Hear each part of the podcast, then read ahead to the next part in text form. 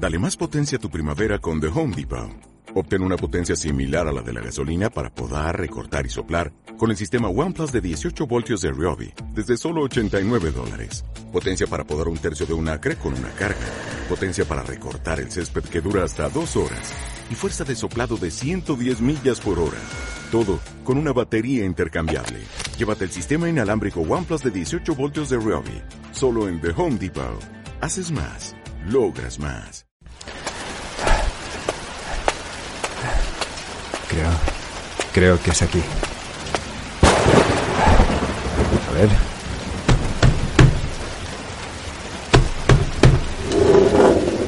Caballero, ¿qué hace usted en la calle? ¿No sabe que estamos en alerta? Soy el socio Oscar White. ¿Contraseña? 42.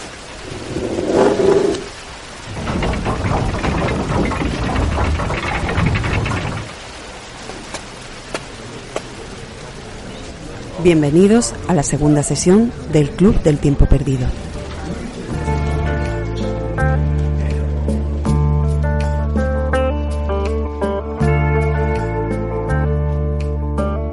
Bienvenidos a una nueva edición de nuestro podcast. Perdón por el teatrillo del principio, pero es que los días se van haciendo cada vez más largos, tanto literal como figuradamente, y ya no sabemos qué hacer para matar el tiempo. Soy Daniel Aguilar, librero de la librería El Tiempo Perdido en Granada y bueno, en mis ratos libres ejerzo de gran maestre de esta insignia asociación llamada el Club del Tiempo Perdido, bajo el seudónimo de origen literario Herr Reger, que significa en alemán señor Reger. Me acompaña de nuevo Elena Morales, aquí a mi lado. ¿Qué tal, Elena? ¿Cómo estás? Pues muy bien, muy contenta, dicharachera esta mañana de lunes. Sí, bueno, aunque te he interrumpido un poquillo mientras estabas corrigiendo exámenes y corrigiendo Sí, pues pondré mi, mi labor correctora. Seguro que tus alumnos lo agradecen. Ya. Pues bueno, cuando no está suspendiendo alumnos en el Instituto Padre Suárez de Granada con su implacable rotulador rojo, profesa como pontífice máximo del club y además de ideóloga y autora intelectual de cada complot, subversión, conciliábulo y conspiración que son ejecutados en las catacumbas de nuestras instalaciones. Eh, ¿te- ¿Estás de acuerdo con la descripción? No solo de acuerdo, sino me siento honrada y a veces creo que se me queda corto. Sí, probablemente. Probablemente. Yo no sé muy bien lo que haces todos los días en la cocina cuando lo miro. Pero bueno, total. Pienso que me lleva envenenando desde hace una semana. Eh, ¿Qué te ha parecido la acogida del primer programa? Pues la acogida me ha parecido sorprendente. No sé si es porque mm, la gente nos quiere, puede que sí. Eh, No sé si es porque la gente tiene ahora demasiado tiempo y no sabe qué hacer con él. más probablemente. Cualquier cosa que, que le rellene ese tiempo, pues es bienvenida. Te lo agradeces mucho, claro, claro. Sí, y entonces, Claro, bueno, pues sea como sea, claro. amigos, familiares, clientes, socios, nos han mandado pues sus opiniones, su- sus felicitaciones y nos están solicitando como loco en la segunda edición. Sí, además más, ha tenido más éxito por ahora que cualquier cosa que hayamos hecho. Eso también. no Eh, sé hasta qué punto me halaga y me escama. No sí, sé. y a veces hasta me deprime porque Oh. hemos llegado a hacer vídeos muy trabajados con un guion por medio. Eh, pero bueno, pero esto que sentarnos tú y yo y cascar como dos abuelas. Se ve que no le interesa tanto verlo. y Y, digo que- abuelas porque es que no nos estáis viendo, pero es que vamos como abuelas. Ahora mismo hace, fre- hace bastante fresquito estos días aquí en Granada. Vamos con. Estamos en una mesita de camilla, con dos mantas por encima, el pijama un poco encorvado. Lo único. Oh, Dani, qué, qué, qué plantel, qué panorama, ¿no? Dos encorvados, en pijama, no estamos en pijama, nos hemos duchado, aseado, arreglado, vestido, semi. Sí, pero yo llevo mi pijama polar rosa. Yo O sea, también, yo también lo que- llevo por debajo. Eso sí, que, yo, que llevo, que llevo, un, llevo un jersey también. Pero bueno, total, perdón, disculpadnos. Eh, vamos a empezar antes de nada con un breve titular. Y es que, Elena, venga, cuéntalo tú. Bueno, pues la editorial Alba ha colgado hasta el 26 de marzo tres títulos de su cal- catálogo para que, que os lo podáis descargar y leer de manera gratuita en cualquier tienda de libros electrónicos. Si os va ese rollo. Claro, que no... Los, los títulos son El eco de Henry James, Nuestro corazón de Guy de Maupassant y El misterio de Notting Hill del, por supuesto, ínclito, eximio y famosísimo Charles Warren Adams, eh, que Elena conoce muy bien, por supuesto, claro. Claro, como tú. Bueno, la verdad es que no tenemos ni puñetera idea No. de quién es Charles Warren Adams. Eh, que alguien que nos disculpe si alguien dice, por Dios, no conocía a Charles Sería Adams. interesantísimo, me encantaría El que gran alguien... cronista del barrio nos de, Hyde Park en, en Londres. Por Dios, ¿cómo lo conocéis? y nos dijera si realmente pues le gusta ese autor, lo ha leído en esta u otra obra. Vale, y Gente Jane y de Me Pasó nos gustan muchísimo, pero ni el eco ni nuestro corazón lo conocemos, lo hemos leído. Eh, hay varias editoriales que están empezando eh, a, A tener, ofrecer. a tener esta iniciativa de ofrecer algunos títulos de su catálogo. No son los más deslumbrantes ni aquellos por los que la gente tiene más interés. He visto algún premio Planeta que otro, anagrama, acantilado por 48 horas, Sí. ese tipo de, Sí, de lanzamientos. Sí, pero que no llega mucho más. Ya quizás el más completo sea el de Alba, ¿de acuerdo? Bueno, como vamos a intentar atenernos a una duración similar a la del primer programa, quizás tengamos que volver a eliminar algunas secciones. Pero que conste que traemos varias nuevas para esta segunda sesión. Así que no nos entretendremos más y vamos a pasar ya a la primera, que la hemos establecido como una microsección histórica que no hemos sacado de la manga para mitigar los efectos naturales que los enclaustramientos prolongados y obligados pueden causar en el ánimo del más firme de nosotros, ¿no? Llenándole a uno de pensamientos lúgubres, tétricos y de malos augurios. Por ello, Elena nos trae una sección que hemos titulado Hubo tiempos peores. Y bueno, ahora Elena pues pasará a explicarnos uno de esos tiempos que fueron mucho mm, más terribles de lo que estamos viviendo ahora. Así que hubo tiempos peores, como en China, en el siglo III Cristo. Elena, donde para los banquetes imperiales el emperador chino Shi Hu elegía a una bella mujer de su harén y ordenaba que fuera decapitada. Luego, su torso era cocinado y servido a los invitados. Pero antes, un criado paseaba la bandeja con la cabeza de la mujer para que los comensales vieran que no había sacrificado a una dama fea. así que podemos certificar que sí, que hubo tiempos peores. Eh, y además eran aún peores, si me permites, porque ahí no había ni, ni menú gluten free, ni vegano, ni nada para los comensales. Era horrible, fueras quien fuera, tanto si eras comida como si era, as- asistía. Sí.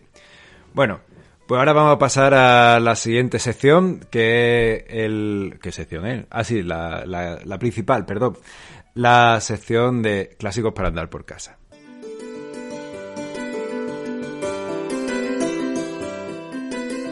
Clásicos para andar por casa. Bueno, hoy dividiremos la sección en dos partes, más pequeñas, para em- meter en medio también otras secciones más cortas. Y la primera parte eh, será llevada por la voz cantante de Elena, que esta vez ha escogido otro clásico entre los clásicos, de los que se supone que debemos tener o tenemos casi todo en nuestra estantería, como es la Celestina. ¿De acuerdo?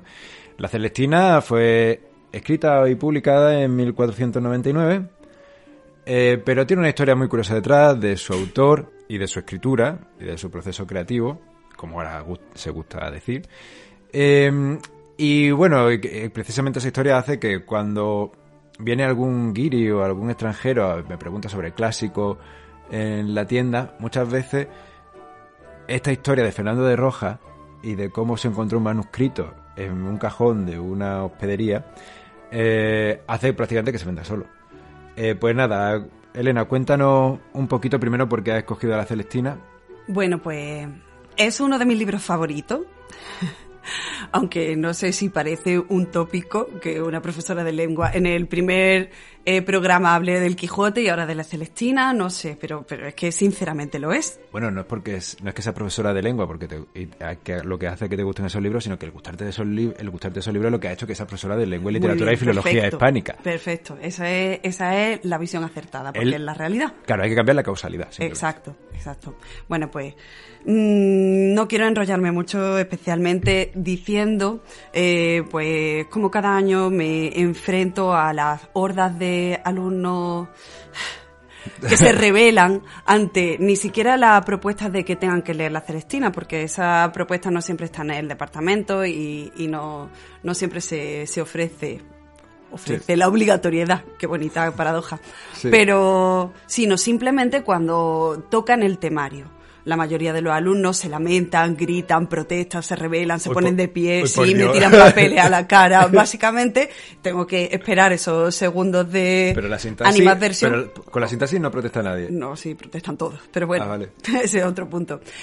Pero tengo que decir que cuando pasan esos primeros minutos de que ya se tranquilizan, De histeria colectiva. Exacto.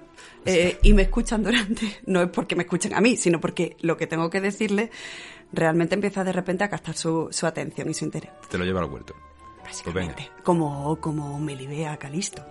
Bueno, total que... Una referencia interna a la propia novela, a la propia obra, muy bien. Total que al final, pues, de- tengo que decir que les gusta a todos, no solo la historia, sino que cuando la leen les encanta. Vale.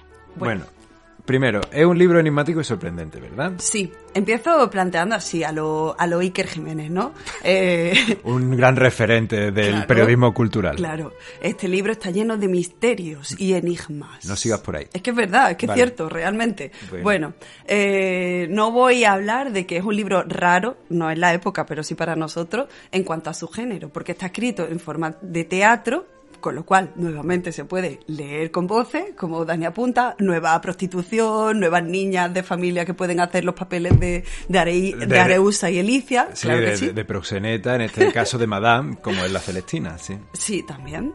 Eh, pero por otra parte, no está escrito pensando en, en su representación, porque sería imposible, porque es muy largo, etcétera. O sea que tiene, mezcla casi eh, una novela con una forma teatral. Eso por una parte. Por otra parte, la cuestión del autor. ¿Qué pasa con el autor? ¿Quién es el autor? Bueno, en realidad tú ya lo, has- lo has planteado bastante bien en, en la introducción.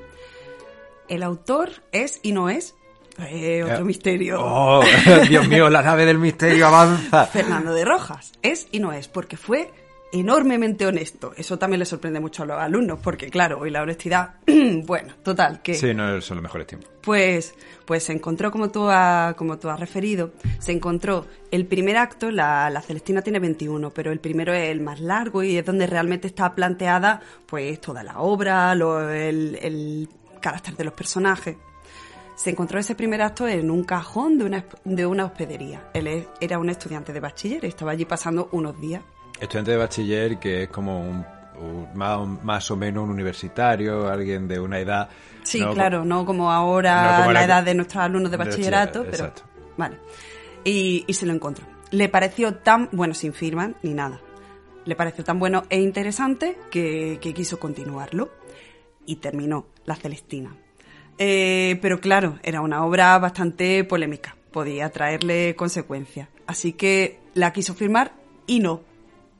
Quiso Por- dejar un poco claro cómo había ocurrido todo también, por otro Sí, lado. también, además, porque la firma de manera oculta, pero por otra parte, Sí, está, está hecha mediante un acrónimo en la, en la introducción del libro. claro, los versos acrósticos que se leen en vertical, uniendo la- las letras las letras iniciales de cada verso. Y sale un mensaje un poquito largo, realmente, que no es solamente Sí, que Fernanda de Roja escribió esto, Exacto. que la obra de Calixto Melibea... no sé. Terminó.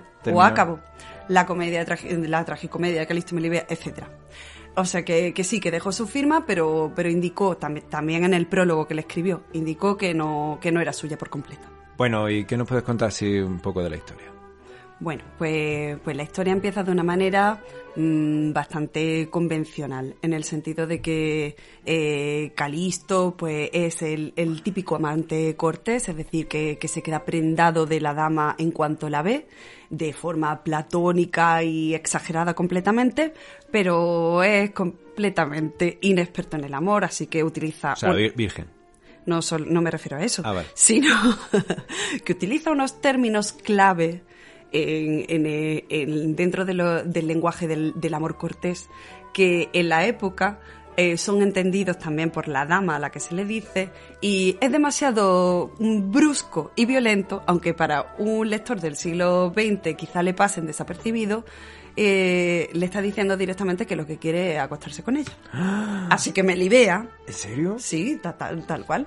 Eh, Melibea, que es una, una dama, por supuesto, todo honor y virtud, se siente ofendida. Para empezar, porque es lo que debe, lo que se espera de ella, ¿no? Esa, esa reacción. Pero por otra parte es que Calisto se ha pasado, se ha pasado de la raya bastante. Entonces lo echa, lo echa así directamente.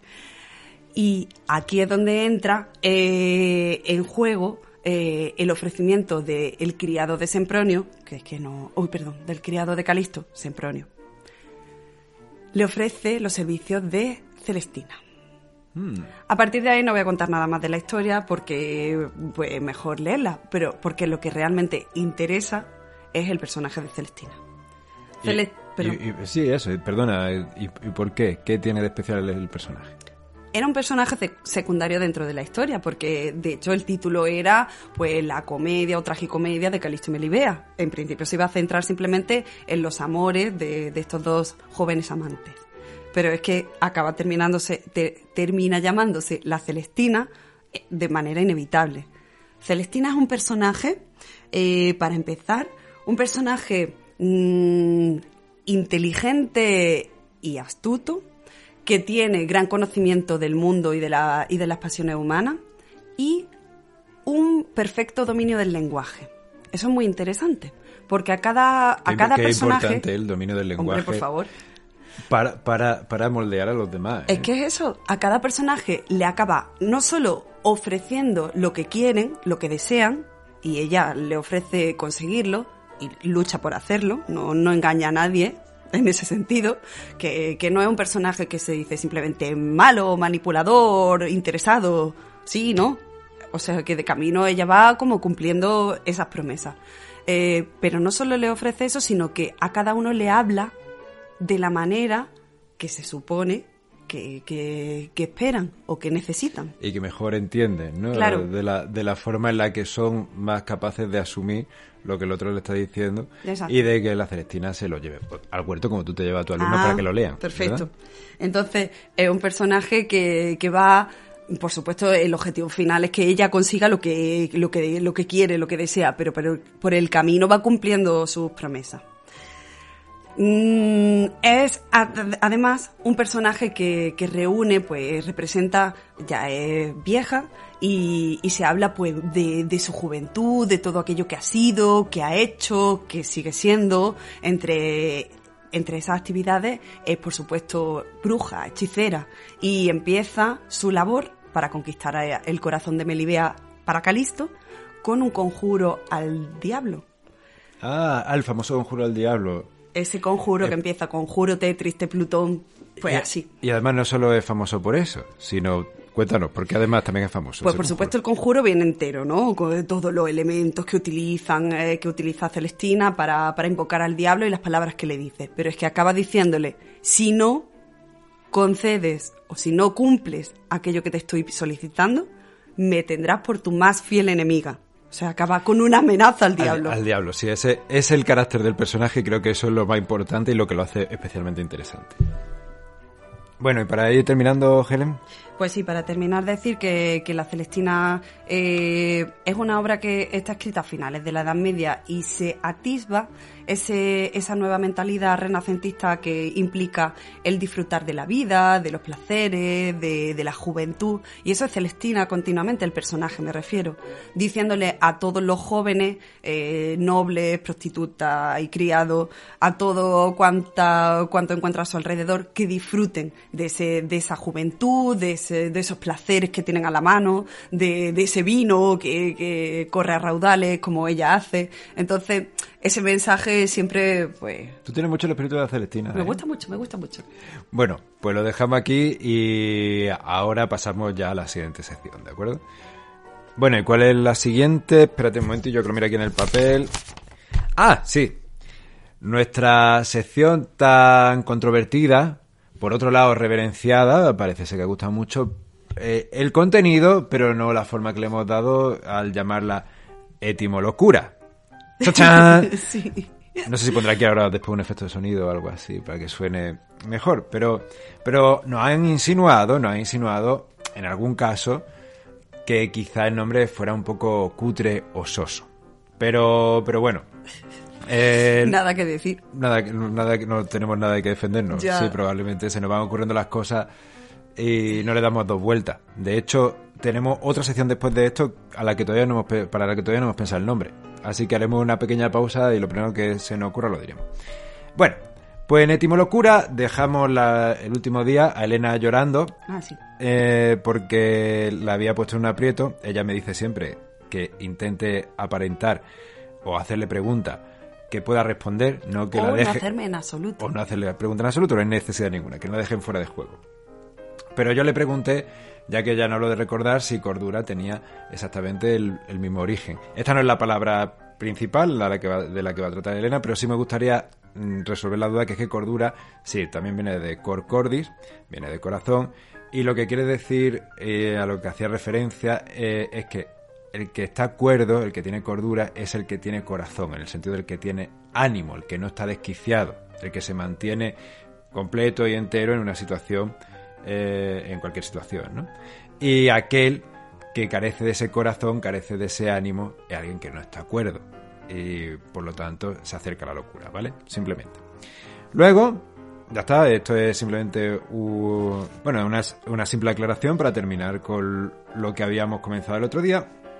Y Elena esta vez ha escogido dos palabras que tienen mucha relación entre sí y una de ellas, eh, su elección proviene porque es que es una de, de mi etimología favorita y además que es una palabra bastante común que todos, conoce- que todos conocemos, pero que nunca me había dado por pensar de dónde provenía. Y esa palabra es, Elena, Vale, la palabra de hoy es por diosero. por diosero.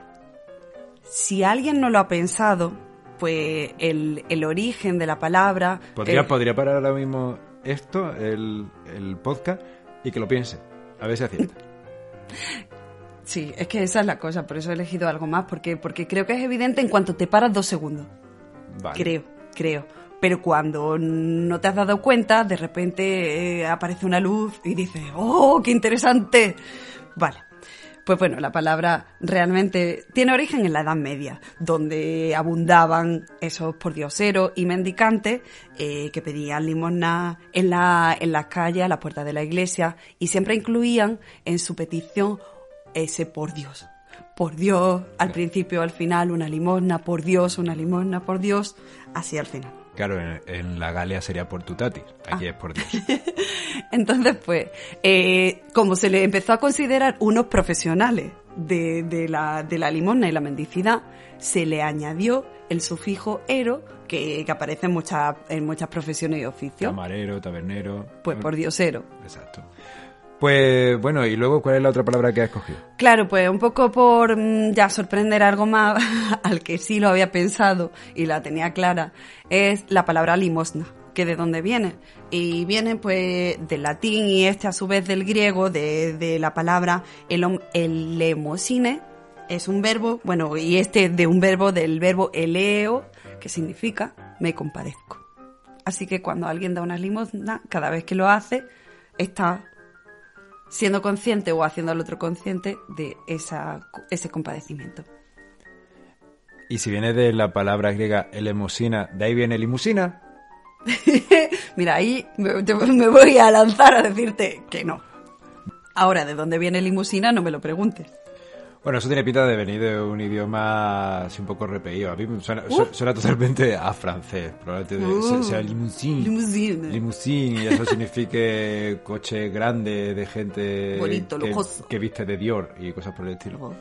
Bueno, pues espero que haya gustado eh, la sección de hoy y, y bueno, para la siguiente también admitimos propuestas, ¿eh? De, de si os gustaría saber algún tipo de etimología al respecto de algún tipo de palabra o de grupo semántico, eh, sois totalmente libres de pedírnoslo y nosotros de, de rechazarlo, ¿vale? Pues nada, continuamos. Bueno, como vamos muy mal de tiempo, vamos a meter otra sección, la vamos a intentar cortar lo más posible. Y es una, también una sección nueva a la que le hemos puesto el siguiente título, que vais a escuchar la sintonía. Epístolas al Gran Maestre.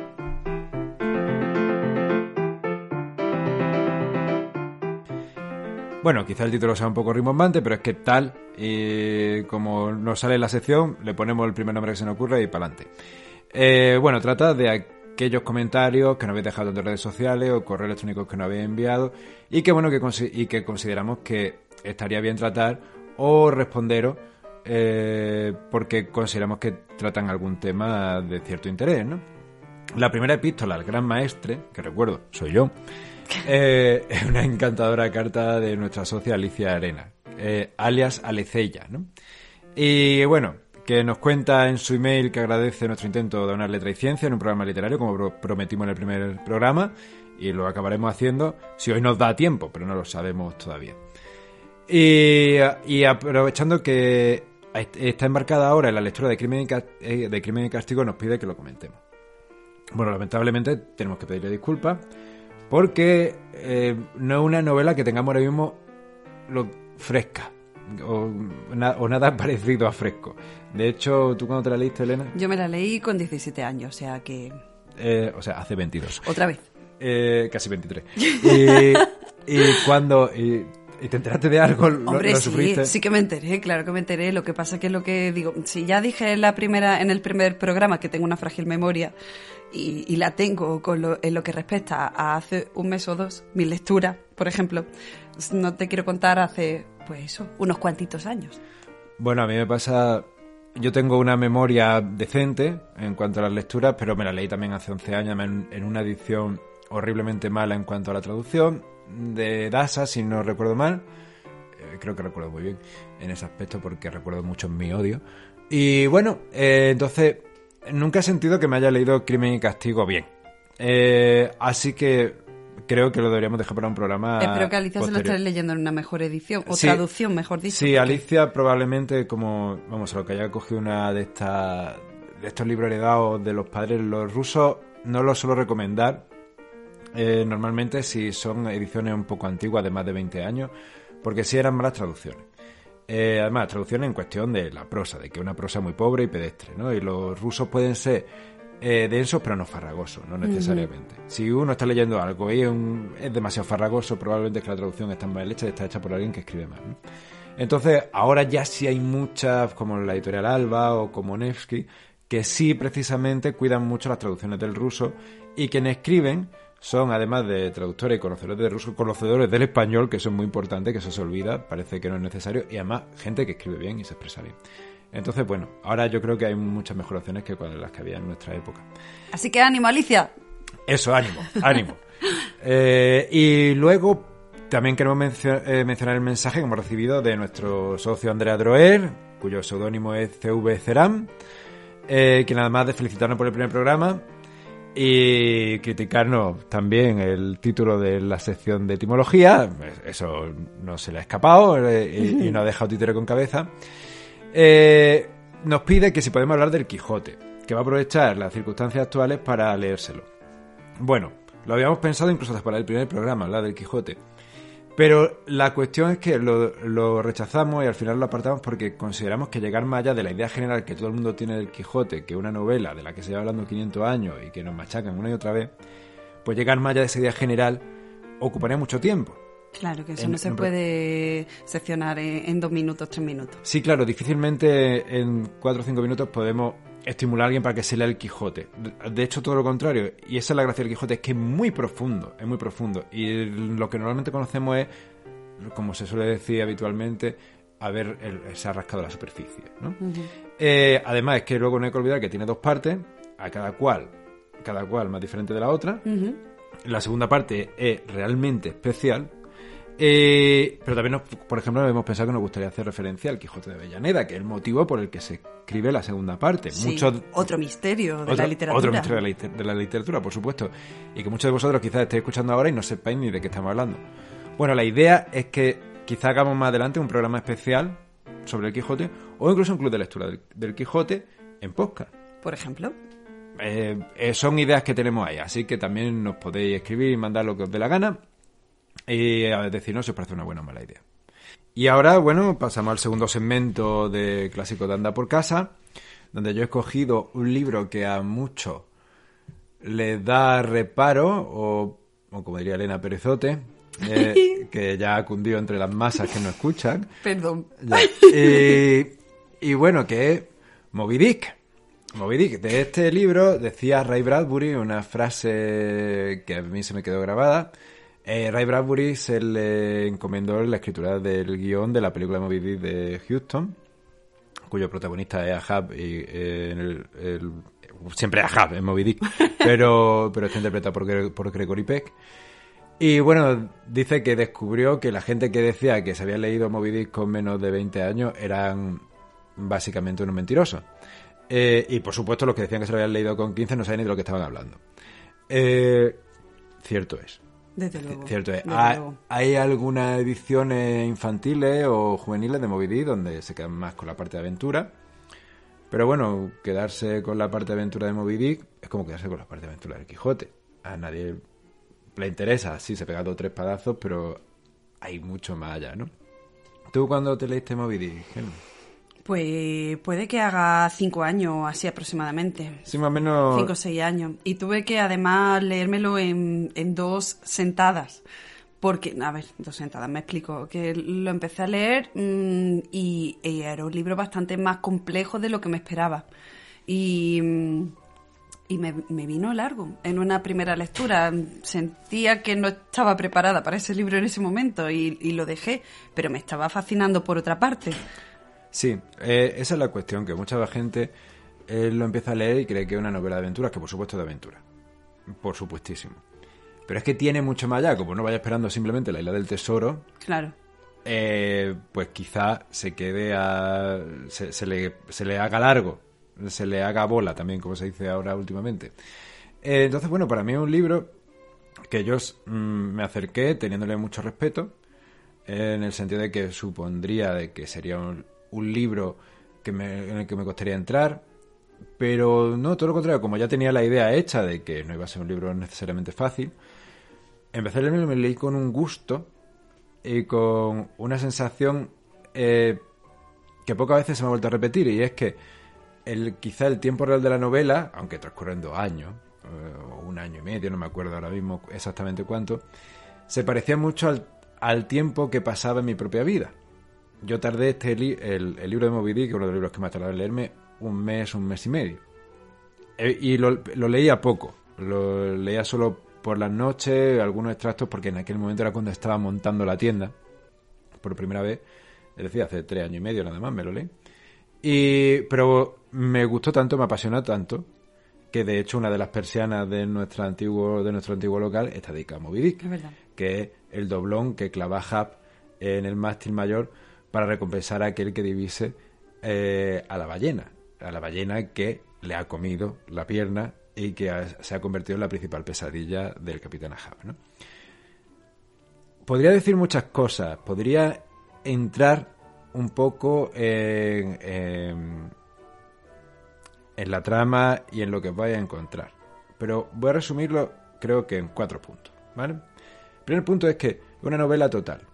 Habla de todo y utiliza todas las técnicas imaginables. En medio hay desde el periodismo, eh, la crónica mm, viajera, la novela de aventura.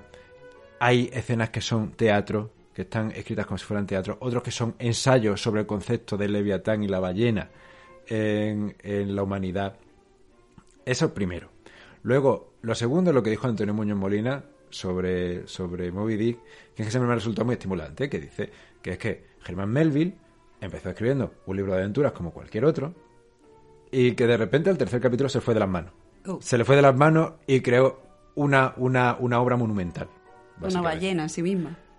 Ay, coño, no se me había No sé, no no ocurrió. sé. Sí, es verdad, Moby es un leviatán en sí Exacto. mismo. Básicamente, con toda su complejidad y con Toda su monstruosidad. y con todas las connotaciones que eso tiene para los pequeños seres humanos, ¿no?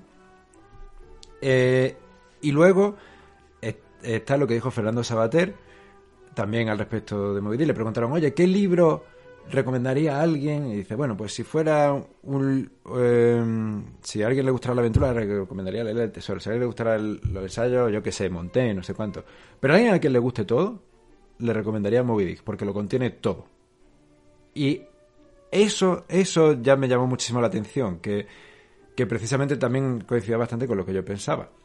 Que es que es un libro que lo tiene absolutamente todo. Es omnívoro. O es para omnívoros, mejor dicho. Para si te gusta solo un género muy concreto, es un libro que te recomendaría. Ahora, desde, si vas desde la ciencia, a la arte, a la teología, al espíritu, lo que te dé la gana, cualquier, cualquiera de esos conceptos lo va a encontrar reflejado y mm, rara vez mejor escrito y mejor contado que Moby Dick. Y luego lo último es simplemente el principio. El principio de Moby Dick es muy conocido, eh, que empieza con la famosa frase llamadme Ismael. Pero, aunque a mí no me gusta normalmente, no me gusta recitar textos eh, y me cansa bastante cuando lo hacen los demás, eh, en cualquier programa de radio, en la televisión, o, o esos poetas que se leen sus propios poemas eh, para matarse, yo, yo por, dejadme por una vez que lo haga porque creo que es que el principio de Moby Dick merece mucho la pena. Pueden ustedes llamarme Ismael. Hace algunos años, no importa cuántos exactamente, con poco o ningún dinero en mi billetera y nada de particular que me interesara en tierra, pensé darme al mar y ver la parte líquida del mundo. Es mi manera de disipar la melancolía y regular la circulación.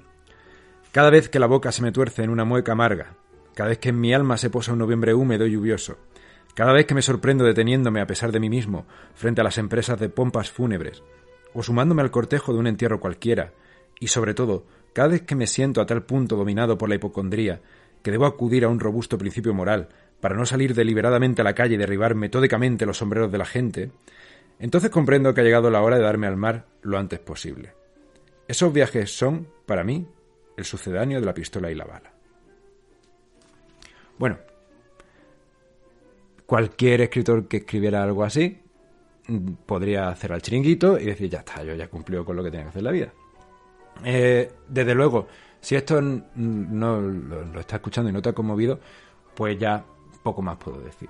No, no te puedo convencer y, espero que me dé la oportunidad en el siguiente eh, en el siguiente programa de convencerte de otro libro, ¿vale?